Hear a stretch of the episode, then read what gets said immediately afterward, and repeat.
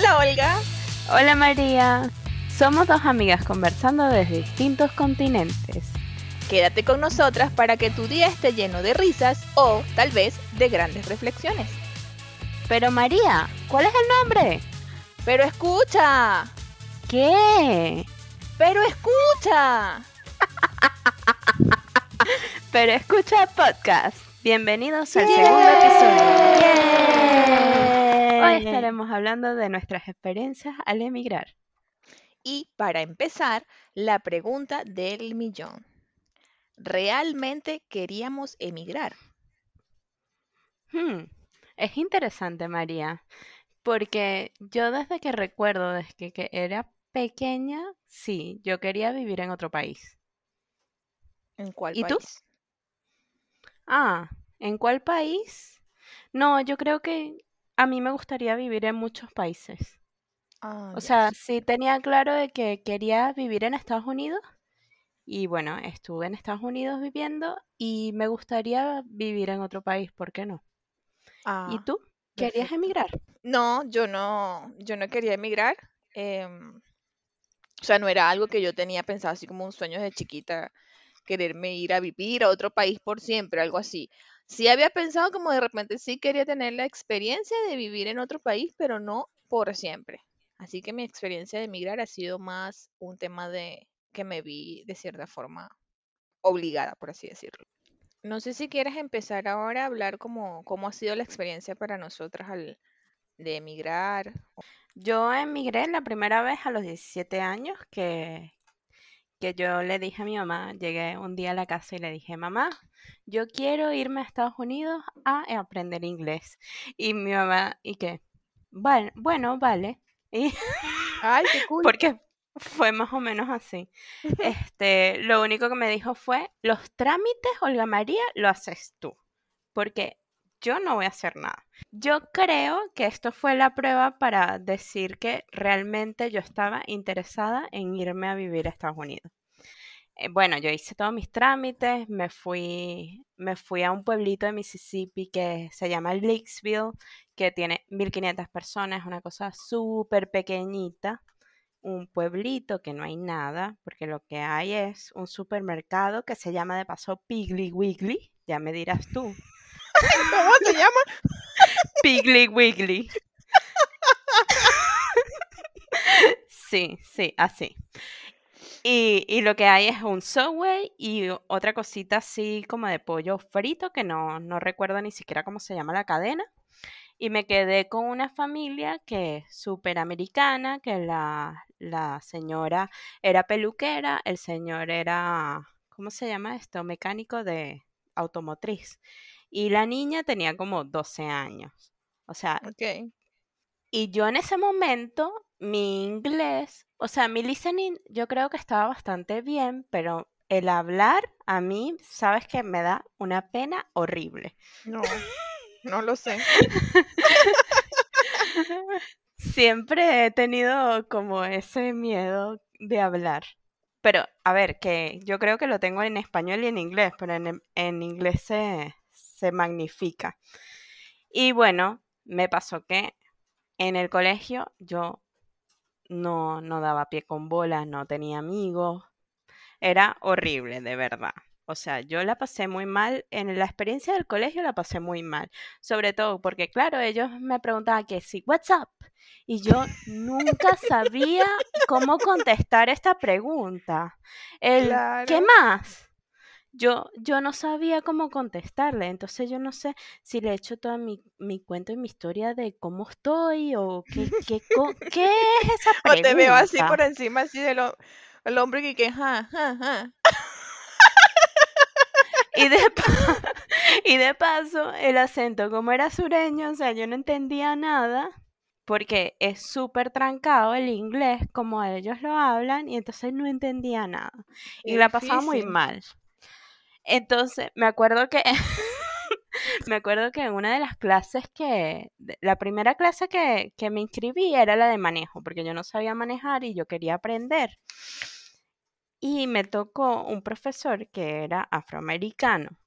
Y yo llegué a la casa diciéndole a Becky, que era mi mamá gringa, diciéndole, yo no entiendo nada de ese señor. y al final me cambiaron la clase y me la pusieron para el segundo trimestre y tal, el semestre que digo.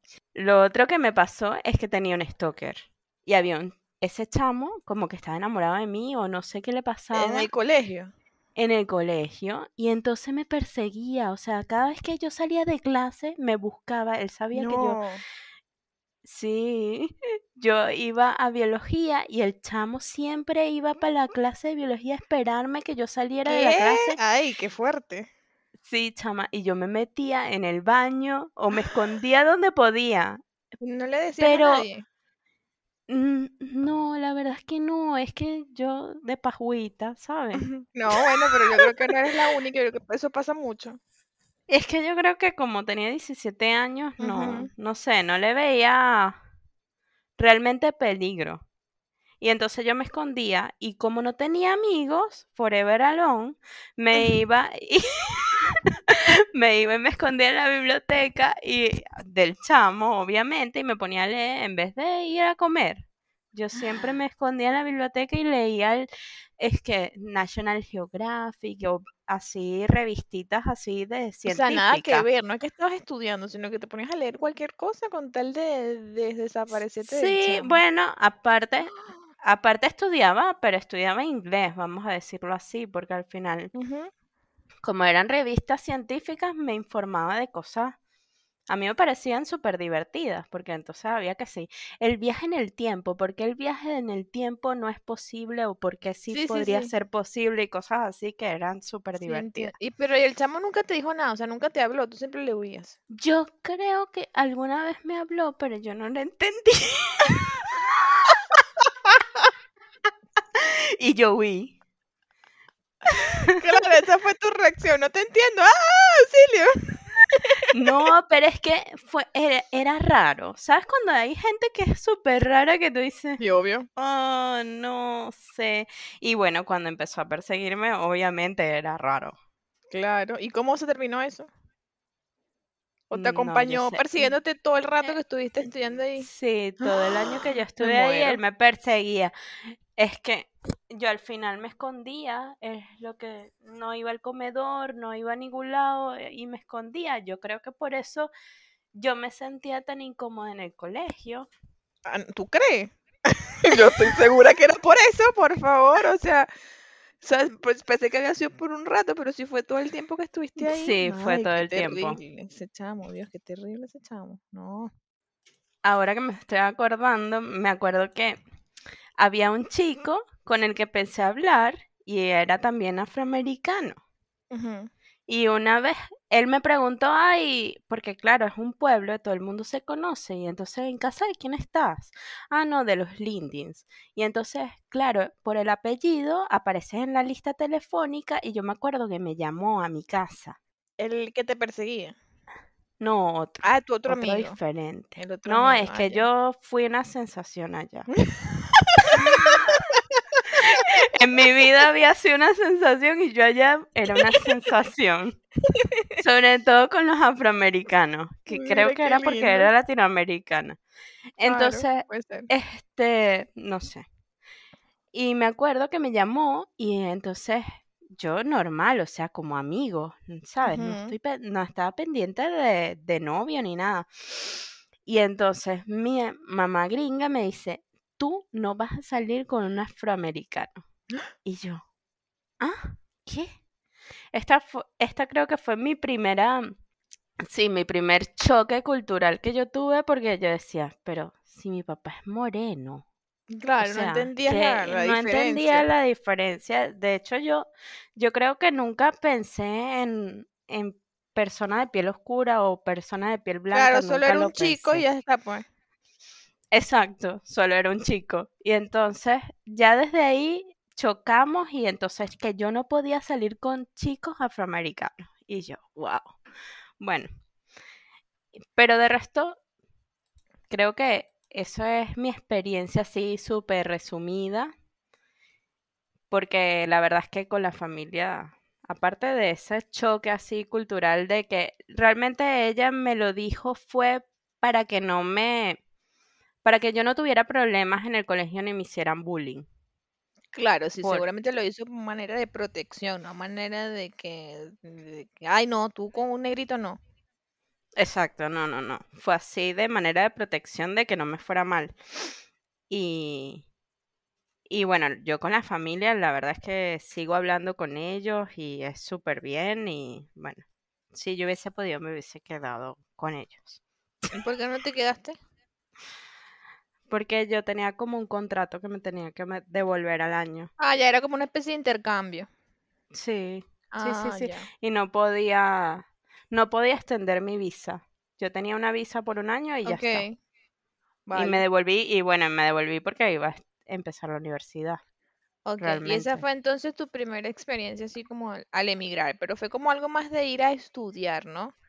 Fue como algo Sí, de que ir a aprender a hablar inglés. No es tan parecido como a la, a la situación que tenemos ahora. Esa sería como una experiencia un poco diferente. Sí, no, porque al final lo del colegio lo quitas y lo pones como por el trabajo y al final es más o menos lo mismo. Lo único, lo diferente es que yo tenía una familia y la familia me apoyaba y como te decía, que con, con el ejemplo de la clase, ay, bueno, me cambiaban la clase y, y ya está, porque también me pasó con otra clase que yo, esta clase no me gusta, una clase de matemática que no me acuerdo de qué era, una clase de matemática y yo, "Ay, yo aquí no voy a aprender nada, yo llegué diciendo. Y entonces me la cambiaron y creo que también pedí clase de castellano como para que se me hiciera más fácil y la mujer no sabía nada de castellano, la que daba clase, entonces yo que, ¿qué voy a aprender yo aquí? Claro, pero igual la experiencia de ese, de ese viaje a Estados Unidos igual eres como diferente, porque igual llegaste con una familia, estabas más chica, ibas al colegio, Sí, todavía estabas como dependiendo de unos adultos, a diferencia de lo que es nuestra experiencia actual, que ya ahora ah, sí. nosotras somos las adultas. ¿Ah? ¿Qué? Nosotras adultas. Bueno, eso es lo que dice la teoría de que se supone que ahora nosotras somos adultas. Entonces igual creo que es como diferente esta otra experiencia de, de cuando decidimos salir de, de nuestro país. Igual, obviamente haber tenido esa tú te gen- te genera un plus, obviamente, a diferencia de los que no tuvimos una experiencia previa viviendo en otro país con, con otra gente, sino que ya de grande nos tocó así Sí, irnos sí. a un lugar nuevo. Yo creo que por lo menos yo estaba clara de cómo se sentía el emigrar, el no tener a tus papás, a tu familia, a todo esto cerca, yo ya sabía lo que se sentía. Entonces creo que estaba clara que cuando emigrara, qué era lo que yo iba a sentir, qué proceso iba a pasar. Claro, tenías como un plus ahí. Entonces, a mí me gustaría que empezáramos y habláramos por qué, has de- por qué tú decidiste emigrar, María. En mi caso particular, bueno, fue algo más de, de fuerza mayor, porque ya para los últimos años, después de que yo me gradué, porque hasta que yo estaba estudiando en la universidad, como que todavía para mí era, eh, era un país donde yo podía estar porque dependía, seguía dependiendo prácticamente de mis papás. O sea, no tenía como una visión más tan independiente, no tenía como esa, esa puerta ahí pendiente de que yo quería una vida independiente. Todavía no había llegado a mí. Hasta que ya me gradúo y empiezo a trabajar, que obviamente ya tú empiezas porque, bueno, hay una presión social que de cierta forma define nuestros pensamientos y nuestras acciones. Entonces ya tú te gradúas, empiezas a trabajar y tú dices, bueno, creo que ya es mi momento de tener mis cosas, comprar mi auto, mi carro y quizás empezar a pensar en, en mudarme a otro lugar. ¿Qué sucede? Que cuando yo llego a esa época, que es cuando mi edad y mi, y mi situación económica, por así decirlo, eh, me presta las- la, la ventaja de hacer eso, pues llegamos al momento del año donde todo se volvió un caos, donde tus ahorros ya no servían para nada, que en ese momento mis ahorros, eh, yo lo tenía pensado para el año siguiente comprar un carro. Y bueno, ese fue el año donde, imagínate, esa cantidad de que yo había ahorrado para un auto se había convertido en lo que me alcanzaba para comprar un pasaje para irme de vacaciones. Así fue el, el desnivel que tuve en mi, el desprogreso económico que tuve y que fue donde empezó a, crecer esta pequeña idea en la cabeza de que eh, y si nos vamos. Pero claro, yo no tenía nada concreto porque obviamente yo no tenía nadie afuera en ese momento, no sabía nada del mundo exterior, o sea, por favor, una niñita recién graduada que no conoce nada de la vida. Pero tenía la semilla, de ahí empezaron a emigrar, que empezó el año donde también empezaron a emigrar mis amigas, mis amigos. Y empezaron ya entonces a empezar a pasar información sobre los países a los que se habían ido y ahí ya había empezado como mi estudio y mi análisis donde yo dije, no, o sea, yo no, no me veo viviendo aquí el resto de mi vida donde no puedo seguir creciendo, donde no me puedo comprar un auto, donde al parecer voy a tener que vivir con mis papás el resto de mi vida porque con el salario que tengo, o sea, sí. me alcanzaba siquiera para ayudarlos con el mercado. O sea, imagínate que iba a ser yo, o sea, ¿de dónde iba a sacar yo dinero para vivir solo, comprarme algo? Jamás, no iba a pasar. No te da para pagar un, alquiler ni nada, o sea, nada. Iba a vivir, iba a vivir con mis papás sí o sí, 100%, o sea, no tenía forma económica de salir de ahí.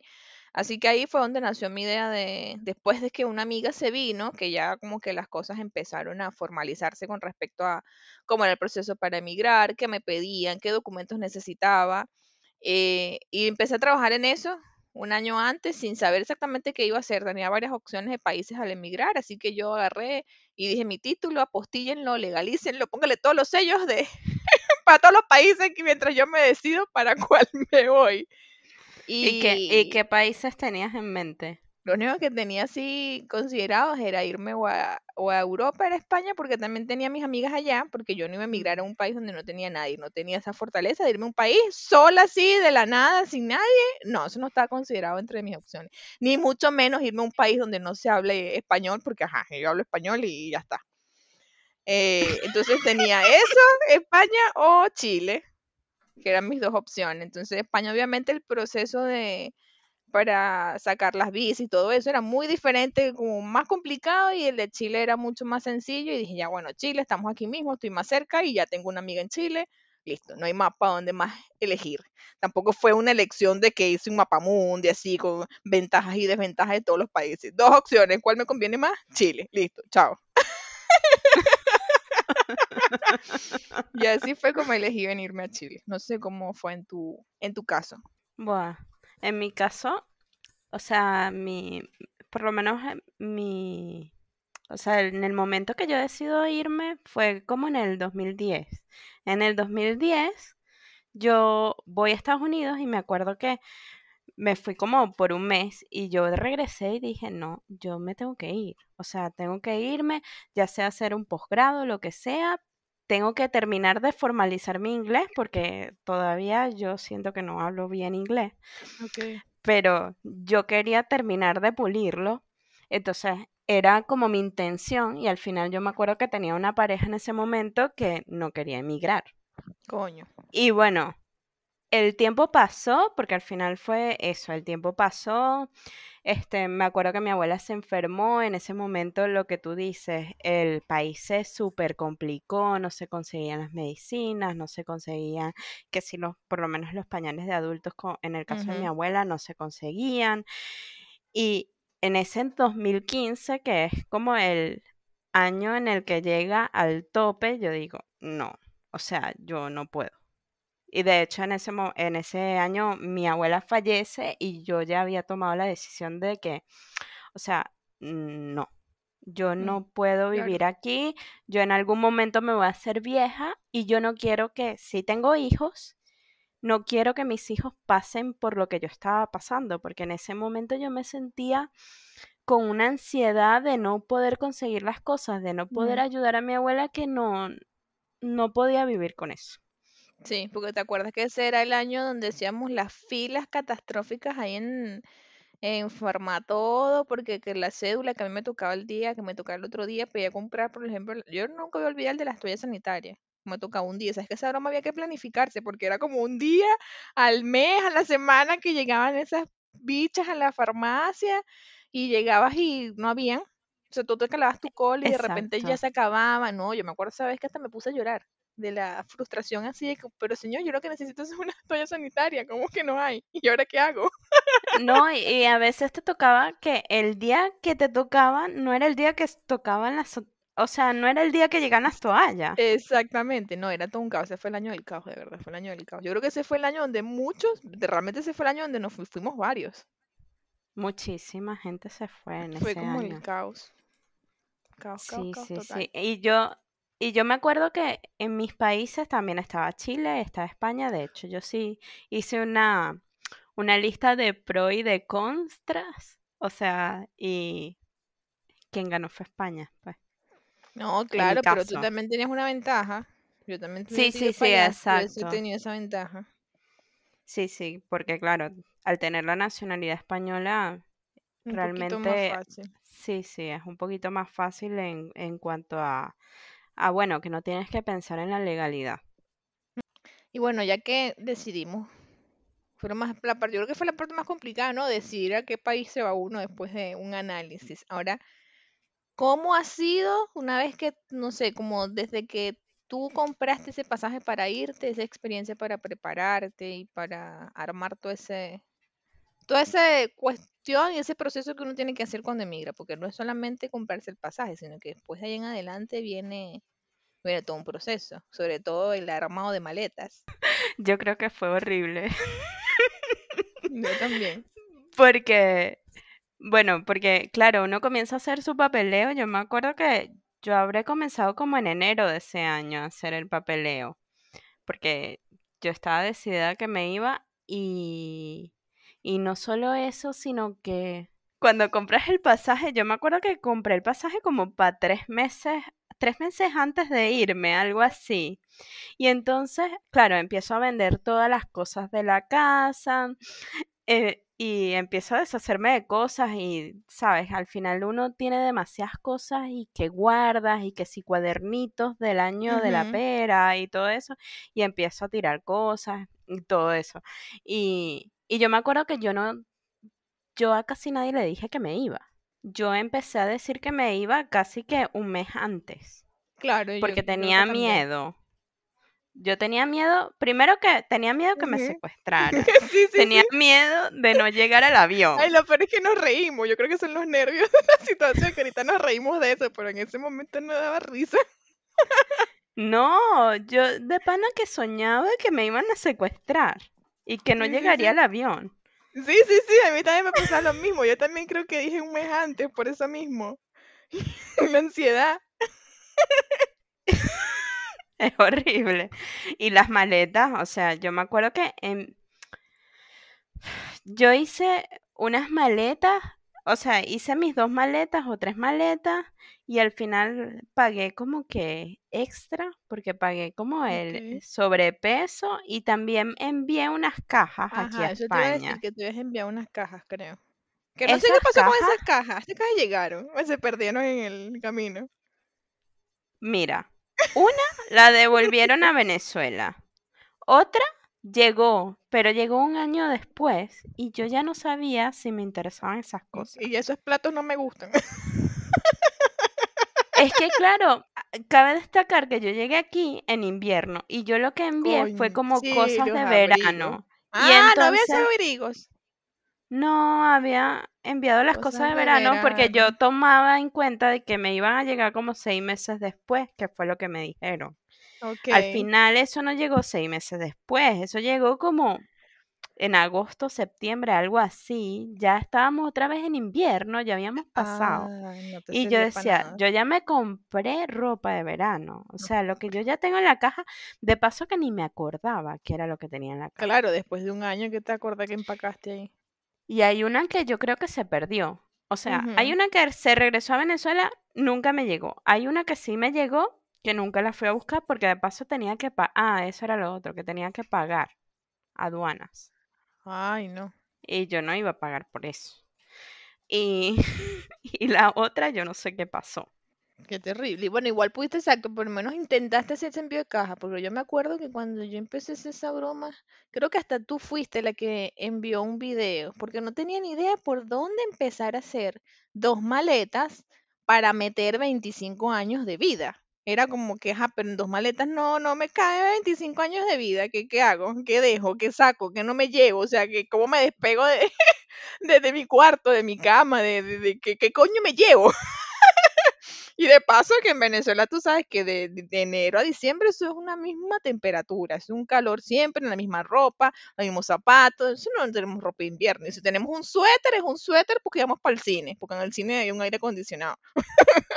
Pero ya, o sea, el día que ibas, no sé, a Caracas y entonces hacía un poquito Es verdad que hacía frío. O a la colonia Tobar, que ibas a la colonia Tobar y hacía... Ay, el gorrito, claro, porque uno tenía ese gorrito en la colonia Tobar, que era como el que te traes para el invierno.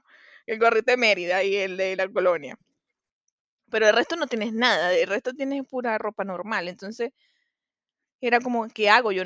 Y llegas también sin plata, y sabes que la ropa de invierno igual es súper costosa. Entonces metías en las maletas, no, para mí eso fue terrible. Después de ver ese video fue lo que de verdad nos sirvió el hecho de tener que tomar en consideración y pensar fríamente entre las cosas y que ya, mira, esto lo he usado en los últimos tres meses, no, ah, bueno, usted para afuera, lo siento.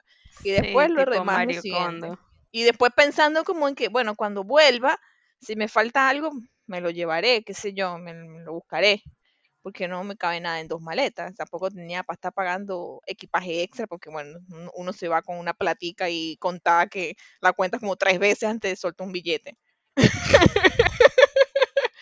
Así que esa parte, esa parte eh, fue complicada. Yo también avisé como un mes antes que me iba del país, pero sí compré, porque, o sea, yo compré pasaje en a comienzo del 2015, que me ayudó una amiga y empecé a hacer mis trámites en el 2014. Yo compré ese pasaje, eso fue un secreto, porque el pasaje estaba comprado, pero nadie sabía, más que la amiga que me ayudó a comprar el pasaje, pero nadie de mi familia sabía que ya yo había comprado un pasaje, porque ya había tomado mi decisión.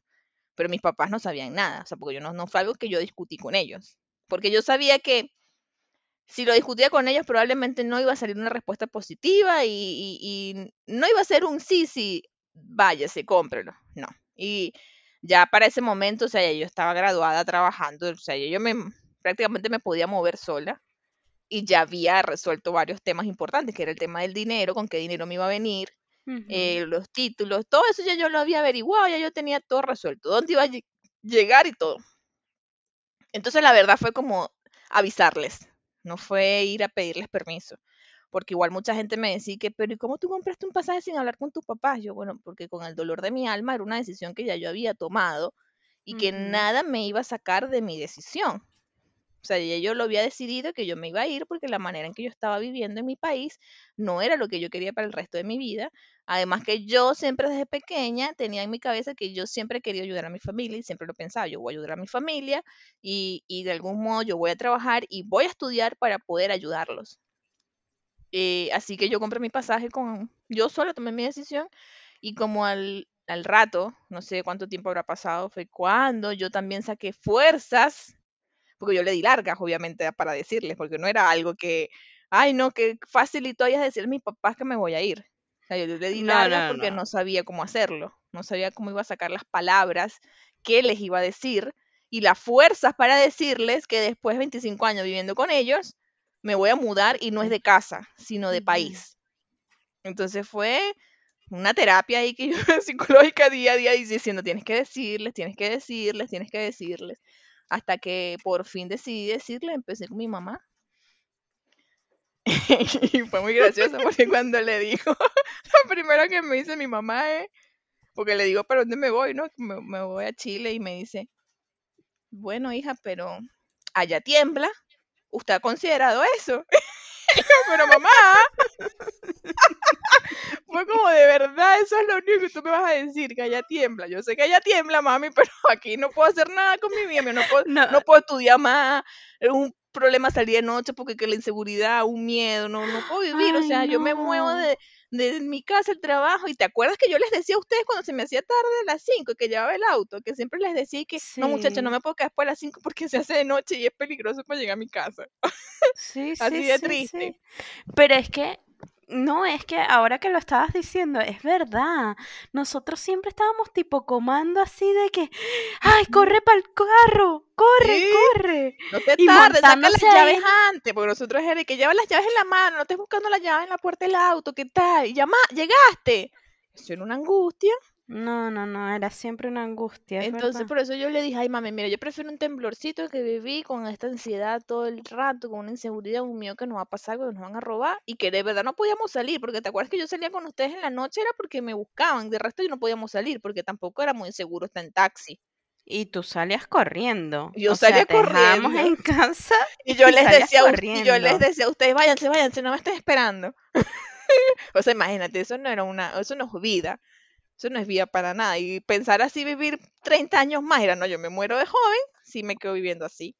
Así que bueno, por eso fue que tomé esa decisión. Y luego pa- a mi papá sí fue otro proceso, pero con mi papá sí fue más, más difícil, Fue más porque igual yo sí pegaba con... Mi mamá se mostró como un roble. Yo a mi mamá la admiro y el- ella es mi, y ella, es- ella es mi, mi, mi, mi columna. Porque ella no sé, si ella no se derriba, yo no me derribo. Pero con mi papi es más sentimental y yo también pegaba con mi papá y eso fue más difícil porque apenas se lo dije él, su carita cambió así.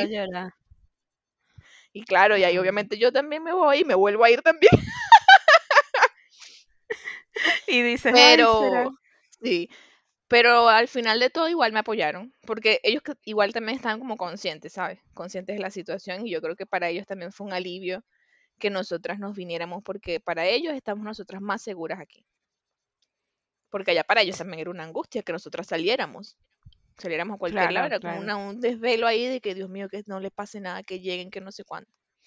No, Así y no, es que hay, hay muchas cosas que uno no se da cuenta, porque ahora mi novio se ríe porque todo el tiempo ando comprando zapatos deportivos, no sé qué, no sé cuánto.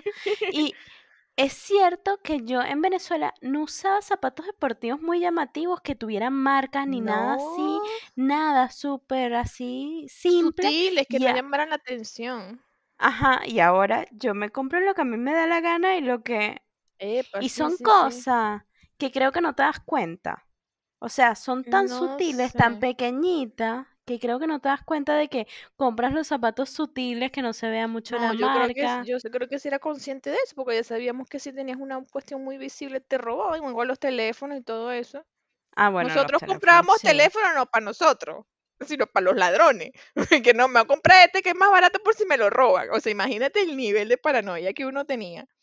Que no, mejor me compré este que es más baratico, de verdad, porque si me lo llegan a robar, bueno, no me va a doler tanto. O sea, no- uno compraba para ellos, no para uno. Horrible, horrible. No, no, no, horrible.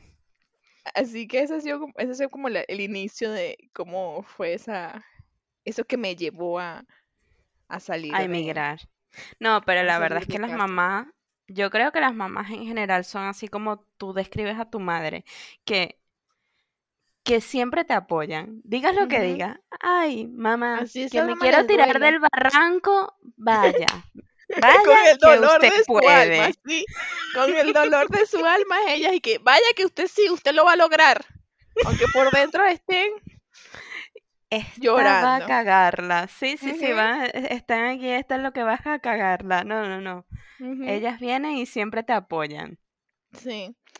Y cuando llegaste a, a- no sé si ya dije, ah, sí, ya claro, tú dijiste en el primer capítulo que estás en España. Cuando llegaste a España, ¿cómo fue tu experiencia? Porque también llegaste sola. Bueno, al final llegué a casa de unos amigos y, y me, ap- ellos por lo menos me apoyaron en, en la parte de sacar la documentación, porque claro, aunque yo tenía nacionalidad, tenía solamente la- como la partida de nacimiento y tuve que sacar mi DNI, que es el documento nacional de identidad, este, tuve que sacar el seguro social, porque tampoco tenía seguridad, so- el seguro social, tenía que sacar un montón de cosas, todo, un montón de documentos. Sí, sí, exacto. Yo no existía aquí en España al final. Aunque fuera española, yo no existía aquí.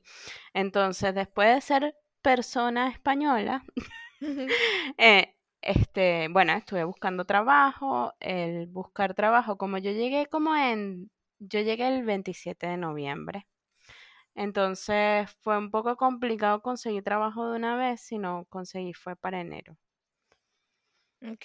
¿Y cómo fue Pero ese yo tiempo sin trabajo? es que al final ese tiempo que yo estuve sin trabajo no fue tan duro porque yo creo que no fue tan duro porque al final yo tenía, había, ya había firmado el contrato, porque yo Ah, firmé ok. contrato y todo y sabía que comenzaba, no sé, no me acuerdo qué día comencé, pero comencé un 5 de enero, por decir algo.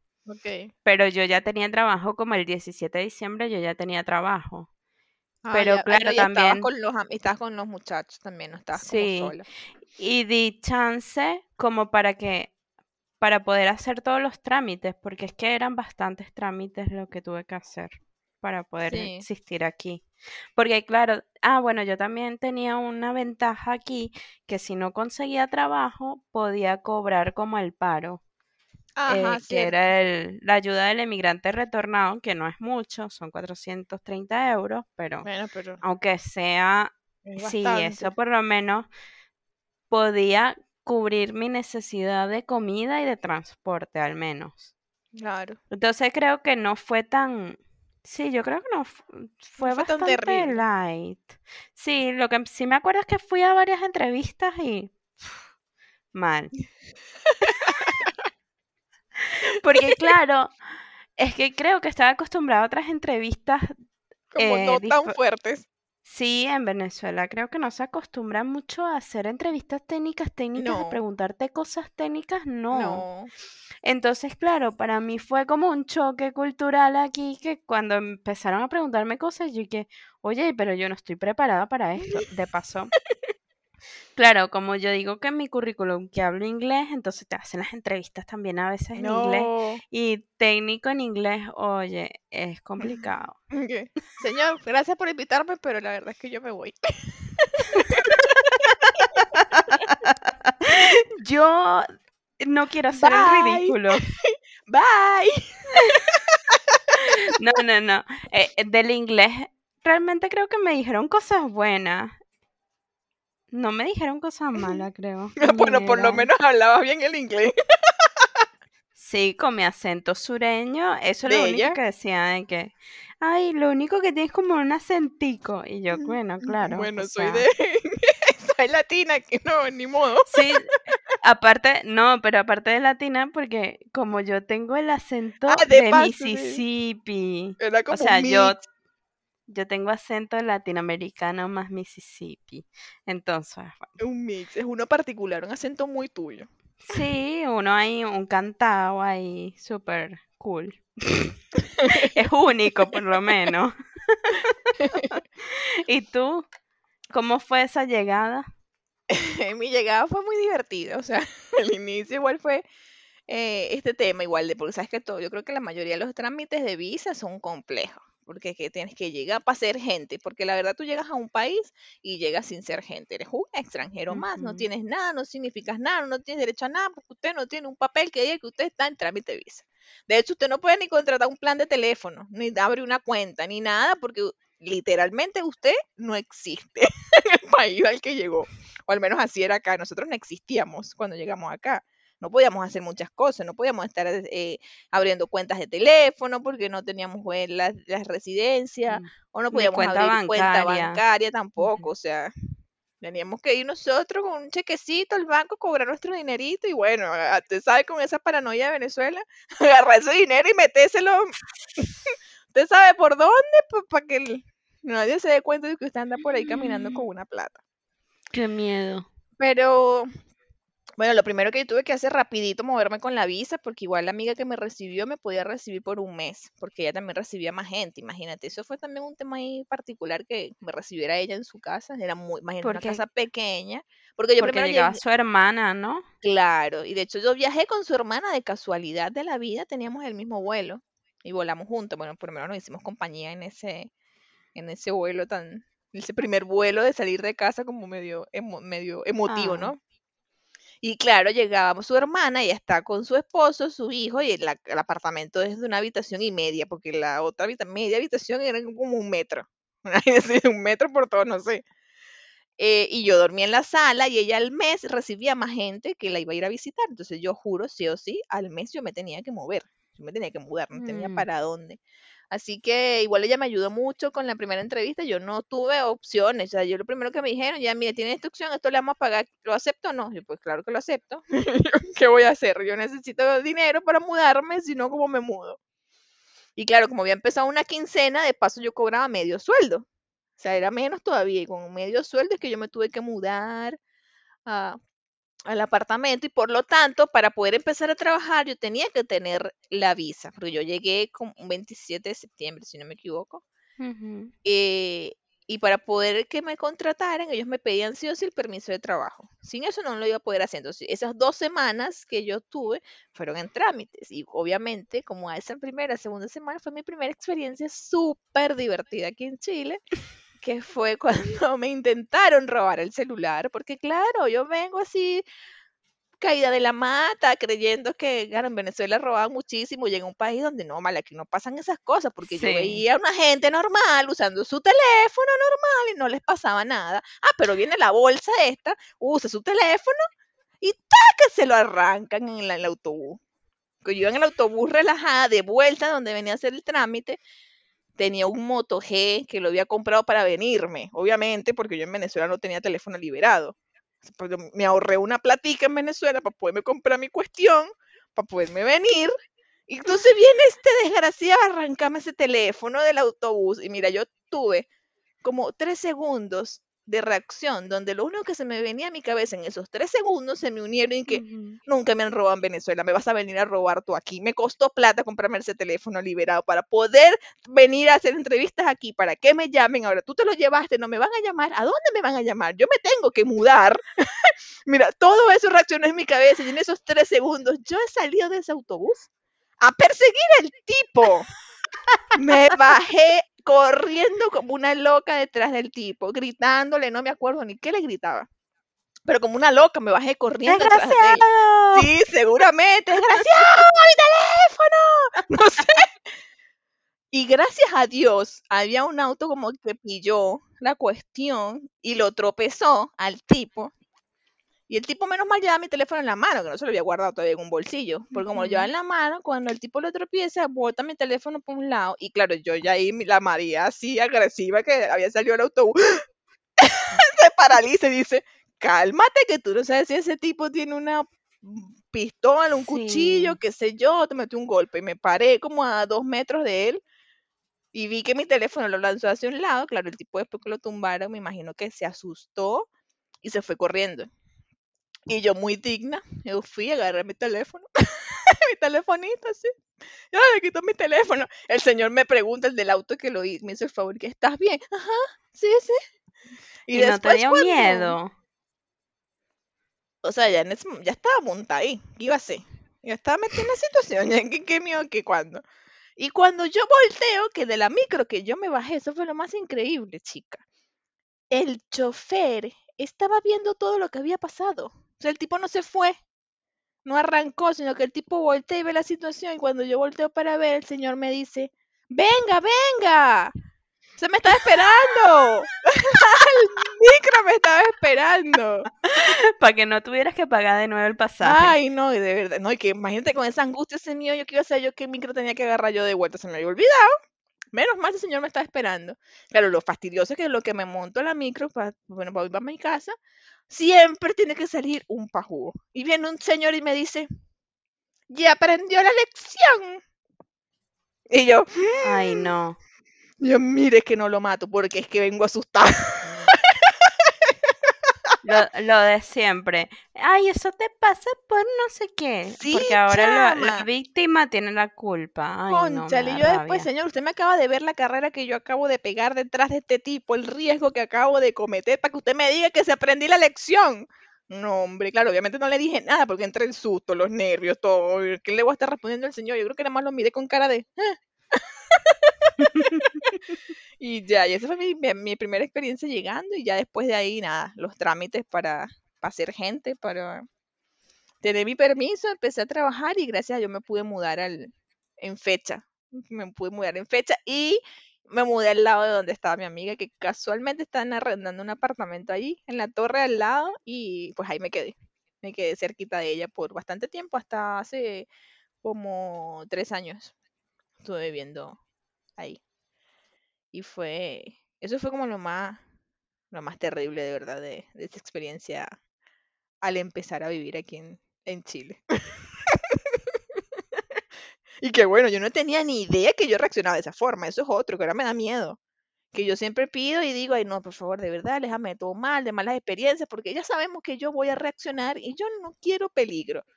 Pero es que en esos momentos uno realmente no sabe cómo va a reaccionar. Uno cree, ay no, yo soy tranquila, no sé qué, yo me Mm, dejaría robar y ya está. Pero es que uno no sabe. No, yo ya aprendí que yo no me quedo tranquila. Yo soy de la que mete coñazo. Entonces eso es peligroso. Eso es súper peligroso. Entonces por eso yo espero y aspiro que no, malas situaciones lejos de mí, que no. que Dios me cuide. ¿Y qué es lo mejor que te ha pasado e- al emigrar? Lo mejor que me ha pasado al emigrar ha sido todas las grandes experiencias que he tenido, porque de verdad que el hecho de salir de tu casa y llegar a un nuevo país te enseña muchísimo. Te enseña mucho porque aprendes a, aprendes a vivir realmente, porque, bueno, como te decía al inicio, yo, yo venía de vivir con mis papás siempre y pasé a una época donde pasé de vivir con mis papás a, vas a tener que ser adulta. O sea, una transición que sucedía en el avión, porque no había tiempo. Y, y la verdad que eso es lo que ha hecho. Yo siento que la María de hoy, del 2021, es una, es una María madura, eh, emocionalmente más inteligente, más independiente, o independiente, porque yo no sé qué tan independiente habría sido yo en el, cuando vivía en, en Venezuela, eh, más segura de mí misma. Mm. El hecho de vivir sola, el hecho de vivir sola para mí ha sido una experiencia increíble. Hay mucha gente que dice que no, pero ¿cómo te gusta vivir sola? A mí no me gusta, a mí me encanta vivir sola. Es Porque, increíble, a mí me gusta también. sí, porque siento que es tu oportunidad y tu manera de conocerte realmente. Porque cuando tú vives con alguien, y me refiero a cuando tú eres la parte que llega a la casa de alguien, no cuando alguien vive contigo, tú igual estás bajo las normas y el, y- y- y el comportamiento de la persona con la que estás viviendo. No, e- no eres realmente tú, porque vas, con- Ujú. vas respetando las normas de la persona con la que vives, cómo le gusta, qué no le gusta. Igual estás un poco limitado, pero cuando vives sola, tú te conoces realmente tus mañas, qué es lo que te gusta, qué es lo que no te gusta, que por ejemplo las mañas de que me gustan los platos ordenados del llano, hondo, chiquitos. No me gustan que pongas los llanos sobre los hondos, por ejemplo. Pero eso te das cuenta cuando vives sola. Te das cuenta de que te encanta el silencio, te dan cuenta de que disfrutas en la mañana cuando despiertas con el café, que nadie esté ahí parlanchino, de, la, la, la, y tú Ay, ahí como sí, que, señor, tengo cinco minutos despierto. Tú entiendes que tengo cinco minutos despierta. No es mi problema, paz. sí, no es mi problema que tú estés despierto de las 5 de la mañana y estés activadísimo. Yo estoy despierta hace 5 minutos, son las 10 de la mañana. Please. shh. Entonces, el hecho de vivir solo, para mí, creo que ha sido una de las mejores experiencias, algo que yo nunca había vivido. Imagínate, viví 25 años con mis papás, nunca había vivido sola. Y, y fue, fue increíble, yo creo. Y además también el hecho de conocer gente nueva, porque a veces tú llegas a un país nuevo y dices, ¿qué voy a hacer? Porque para mí fue medio complicado, porque ya obviamente hay una edad donde ya tú tienes tus amigos hechos, que son tus amigos de la sí. universidad y los amigos del trabajo, y ya está como creado. Y ya a cierta edad empezar a crear em- amistades, uno se lo cuestiona y dice, de verdad yo no me siento capaz de, de crear amistades bonitas de nuevo, porque siento que, no sé, que... No, no, no sé, aparte yo no soy una persona que sea muy sociable, mucha gente podrá decir lo contrario, pero yo no me considero sociable. Entonces era como, como difícil, yo, "Cham, voy a llegar a un país nuevo, no tengo ni idea de qué va a pasar, no sé si, no sé quién voy a conocer, la verdad. Aparte es como otra forma de ser de la gente, nosotros somos diferentes, pero para mi beneficio ha sido, ha sido bonito. Yo he conocido gente muy bonita acá, gente que me ha ayudado, chilenos obviamente, que me han apoyado desde el inicio. Tengo a mi, a mi mami chilena que me, que me apoyó desde que llegué a trabajar acá, que fue como mi, yo fui su pollita. Eh, y de resto también he tenido muy buenos amigos acá que la verdad han sido increíbles. Y conoces la cultura de ellos y ves que es que es muy maravilloso de verdad eh, conocer cómo trabajan ellos, cómo son, qué, qué hacen y ver que fuera de tu país hay otro mundo y que las cosas funcionan diferente y que funcionan bien de Mm. cierta forma. Cosas que tú creías normales en tu país, por ejemplo, el hecho de que no tengas agua todos los días es como, ay, no es normal. Ese tipo de cosas, claro. Y de verdad que eso es lo que ha sido, le ha sido lo mejor para mí. En El resumen, internet. ah, el internet que funciona, que no se queda pegado. O sea, de verdad, cosas tan básicas que uno dice que, no, las cosas sí funcionan. Lo Eh, que pasa es que ya tenemos mucho tiempo fuera y no nos damos cuenta. Estamos ya mal acostumbrados, vamos a decirlo así, a las sí, cosas sí. buenas. Pero yo creo que lo mejor, de verdad, lo que yo digo en resumen de que es la, la mejor experiencia de migrar ha sido mi crecimiento, mi crecimiento personal y, y quién soy hoy, que no es la misma niña que viajó en el septiembre del 2015.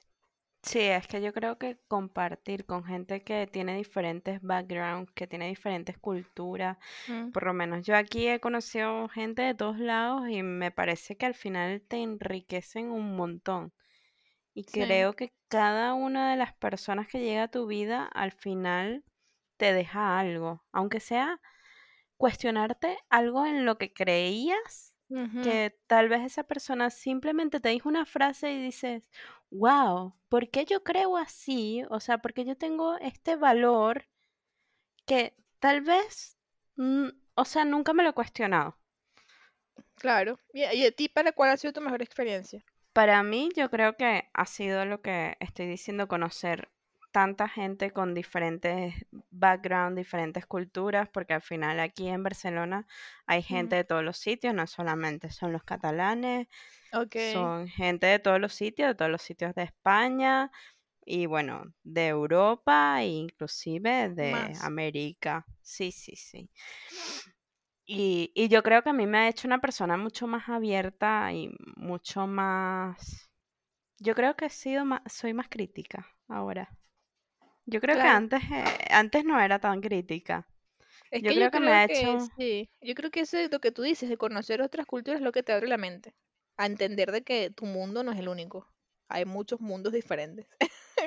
Yo creo que eso es, Sí, que, que tu mundo este que tú tenías en tu casita con tus valores iguales de, no sé, de tu casa, de tus hermanas, de lo que sea, yo creo que te expande la mente. Aparte que sí es que es cierto que cuando uno va a la universidad también te abre la, me- la mente y, y cuando trabajas y todo esto porque conoces gente distinta, pero yo creo que emigrando es 360 grados todavía. O sea, es una experiencia mucho más, más, no sé cómo decirlo. enriquecedora. Sí, sí, sí, como más, pero mm, más fuerte, no sé. Como más. mm, mm. Ah, Y, y no hablando así como de las cosas, las peores cosas o, lo- o las mejores cosas, porque Ay, lo menos no. lo de mi robo fue como lo peor, pero no fue lo más difícil. ¿Qué ha sido para ti lo más difícil de emigrar o algo así que te haya causado como un choque ahí de emociones? No sé. A, a- a mí no me gusta contar esta historia porque realmente no me gusta, Bueno, no la cuente. pero... Ah, No la cuente no, porque ta... no, no, porque tampoco es, eh, no es para meter a todo el mundo en un mismo saco, vamos a decirlo así. Ah, ok, ya entiendo. Pero, pero a mí no me gusta, pero a mí me pasó que uno de mis jefes, de hecho, luego lo pensé y dije, ¿por qué no lo denuncié? Porque debía haberlo denunciado. ¿Por qué? ¿Qué pasó? Porque mi jefe un día me dijo sudaca y esto es una algo bien, bien feo, Sí, eso fue muy fuerte ya. Pero claro, tu muy jefe, tu jefe fuerte de un trabajo que tuviste. de un trabajo que yo tuve. No, sí, no es mi jefe ahora, Claro, por por si acaso, para que mis queridos Sí, sí, oyentes no sí, vayan a creer que es su jefe actual, porque su jefe actual lo amamos. Sí, por favor.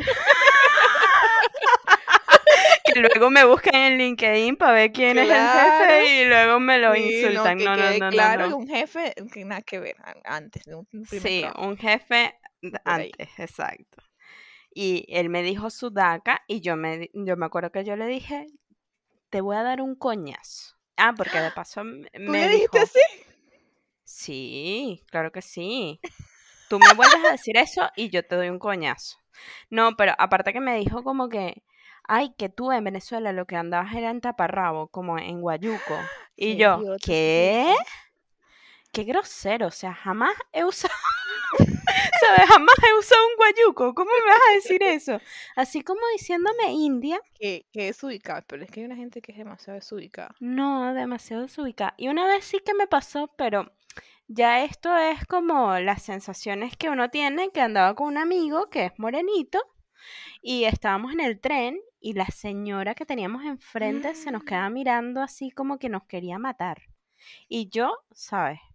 Hablando más duro y más, Claro, más venezolano que gritona, nunca. más gritona que nunca. Porque para joderla solamente, para fastidiarla. Qué incómodo. Porque sí, sí, es súper incómodo. Y bueno, a mí también me pasa, ya, ya creo que no me pasa tanto, o tal vez es que estoy acostumbrada, pero antes me pasaba mucho que yo hablaba y la gente se me quedaba viendo así como raro, porque tal vez pensaban que era española, por, por cómo me veo, y entonces cuando me ven y hablo así, dicen, ah, ¿de dónde es esta? Pero yo creo que es Ah, más, sí. será algo de sorpresa que otra cosa. Puede ser, no creo que sea por gritona, porque yo me di cuenta que ya gritan mucho. Que yo te dije yo, pero ¿por qué se gritan tanto aquí? Parece que siempre estuvieran armándose un lío. Y aquí la gente sí, no sí. habla, aquí la gente grita, siempre están en un peo.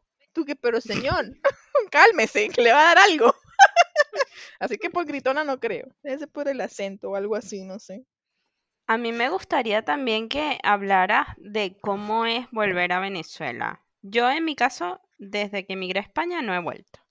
Yo sí, sí me acuerdo de cuando volví de Estados Unidos a, a Venezuela, pero me gustaría que hablaras de, de cómo es volver a casa. ¿Cómo ha sido mi experiencia? Bueno, yo he vuelto a casa dos Sí. veces. En el 2016 tuve la primera oportunidad y luego en el 2018. La primera vez que fui, eh, cuando vas es emocionante, obviamente, porque vas a volver a ver a tu familia después de un año, vas a volver, vas a poderle contar todo lo que has vivido, todo lo que has hecho, lo que has aprendido, las cosas nuevas, porque ese primer año fue para decirle, mamá, papá, aquí hablan así, hablan asado, aquí dicen esto, aquí dicen esto otro, aquí hacen esto así, aquí hacen esto asado. Em, y por ese lado súper bonito. Obviamente cuando llegas a tu país también es un choque, porque obviamente todo es diferente. Ya ha pasado un año, te das cuenta de que la vida en Venezuela también siguió, así como la tuya siguió, pero tú no estuviste. Entonces para ti es como pasó un año eh, y te perdiste muchas cosas. Te perdiste cumpleaños, te perdiste gente, eh, ves a la gente mayor, obviamente más grande, porque no los ves a diario. Cuando tú ves a alguien a diario, tú no te das cuenta de que la gente va Sí, creciendo, tus papás van envejeciendo, qué sé yo. Pero cuando pasas un año sin verlos, los llegas y tú dices, miércoles, sí. O sea, la vida está pasando, la vida está ocurriendo eh, y tú te la estás perdiendo. Eh, pero lo más difícil para mí fue esa segunda despedida. La primera despedida cuando yo me fui en el 2015 no fue tan terrible porque fue una despedida tipo, voy a volver, no sé cómo me va a ir y quizás me tengo que regresar. Pero cuando yo fui en el 2016, ya yo había hecho vida, ya yo estaba aquí establecida y ya yo tenía mi casa aquí. Entonces, cuando yo me despedía ya, ya la despedida era, esto es, y es la despedida real. Ya aquí no es mi casa, mi casa ahora está allá. Y ese fue como la despedida así que ya el corazón te dice, ya tu hogar no está aquí, ya tú estás haciendo hogar en otro lado. Y, y lo otro es que ya no sabes quién va a estar cuando vuelvas. Porque eso fue lo que pasó en el 2016, que fue una de, de lo más difícil de verdad que yo he vivido de, la de emigrar.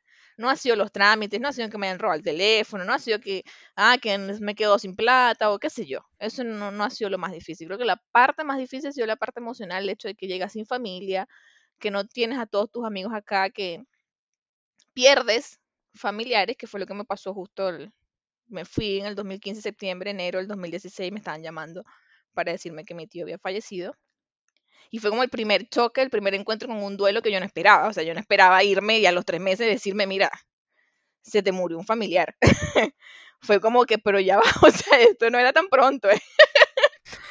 y Sí, el estar, el estar lejos en los momentos difíciles es, es claro, y eso yo creo que ha sido lo más difícil porque aparte ha sido como como todo duelo tiene un proceso donde tú necesitas estar ahí viendo a la persona en un, cuando están haciendo, en nuestro caso, que hacen los velorios, no sé cómo en el resto del mundo, pero en nuestro caso un velorio que te da la oportunidad de estar ahí, de enfrentar y ver la situación de que es real, y luego en un cementerio para hacer la despedida y decir ya, o sea, ya se está yendo.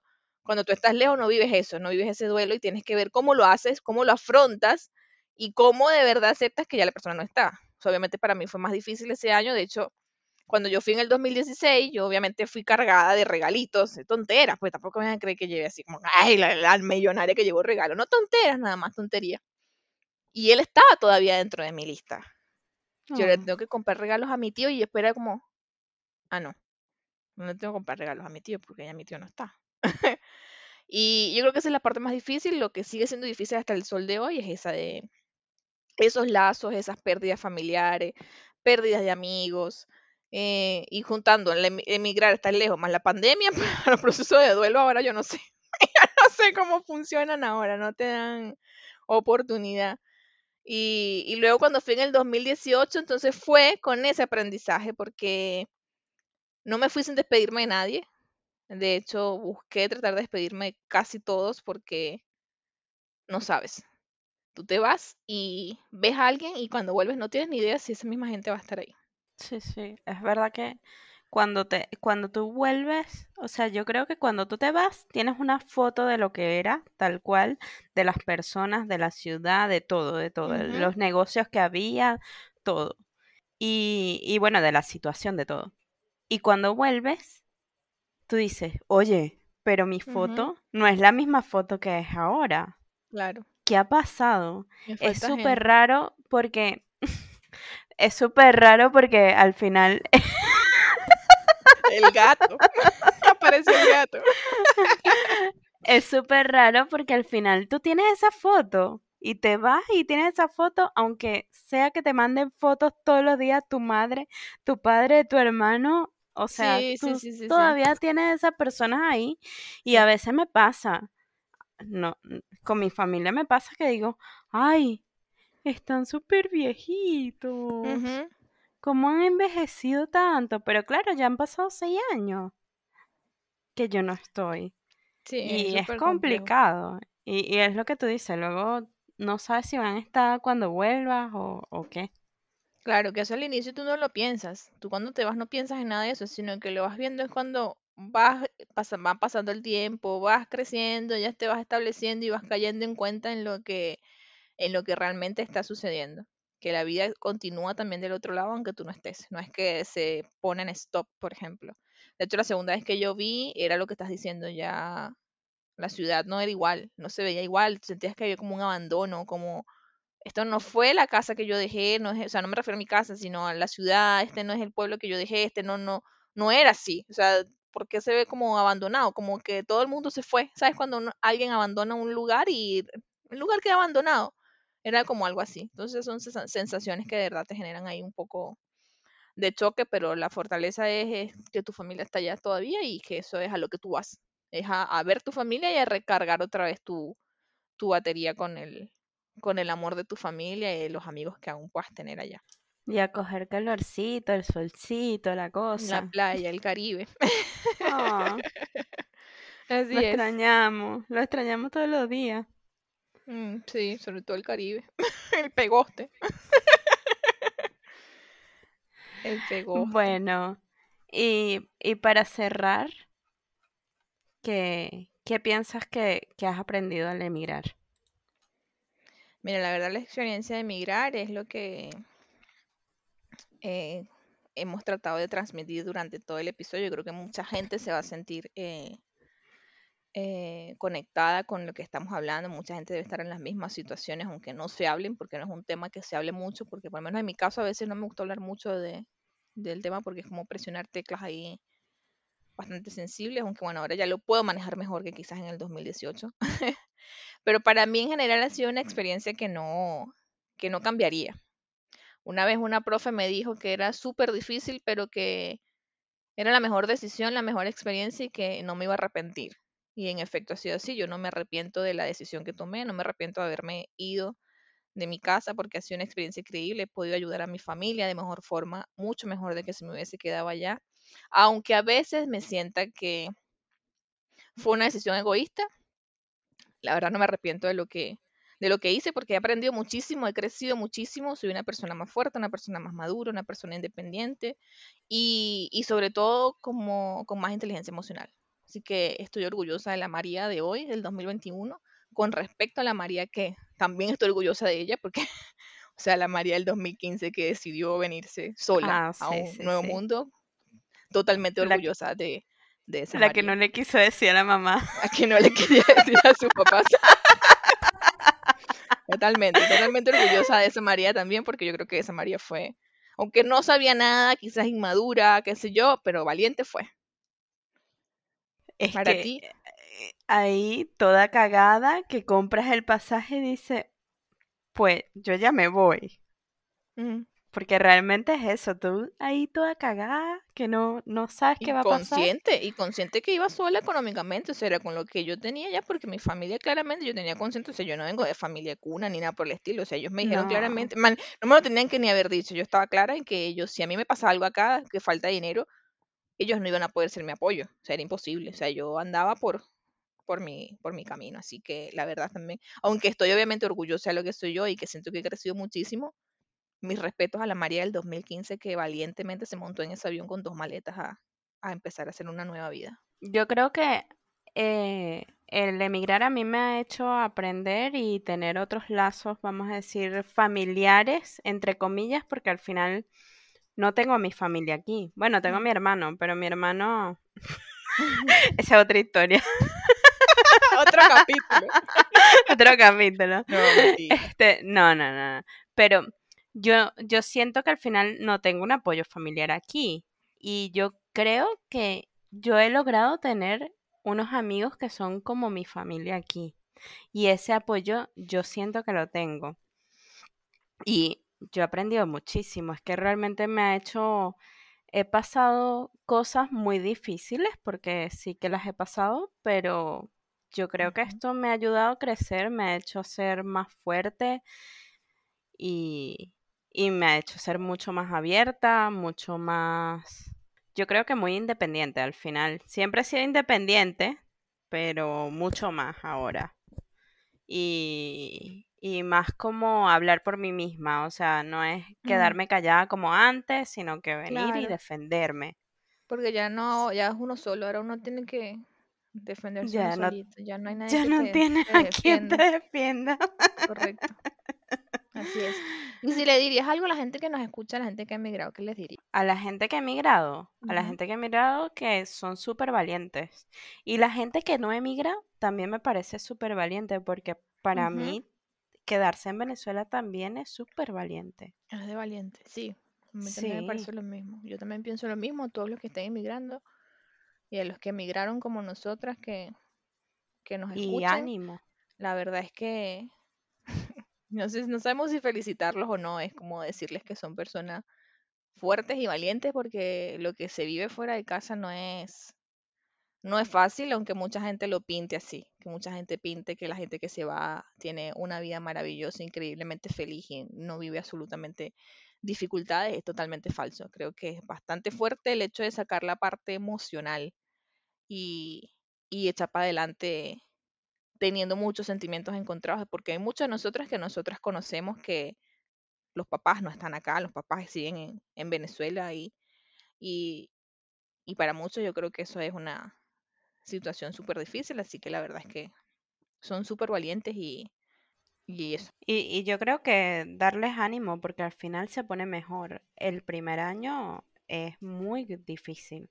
El primero y el segundo año yo creo que es muy difícil y luego ya uno se estabiliza y se siente más seguro. Bueno, se estabiliza tanto económicamente como emocionalmente, como que consigues a tu, a tu sistema de apoyo y yo creo que ánimo, que, sí, que sí se puede.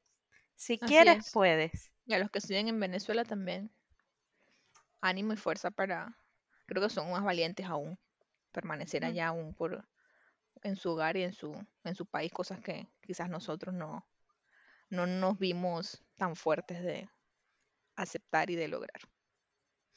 Bueno, muchas gracias por escucharnos y hasta un nuevo episodio. Bye. Chao. Y así finalizamos el capítulo de hoy. Muchísimas gracias por acompañarnos y recuerda que puedes seguirnos en nuestras redes sociales y dejarnos tus feedback. Las cuales vamos a dejar en nuestra cajita de información.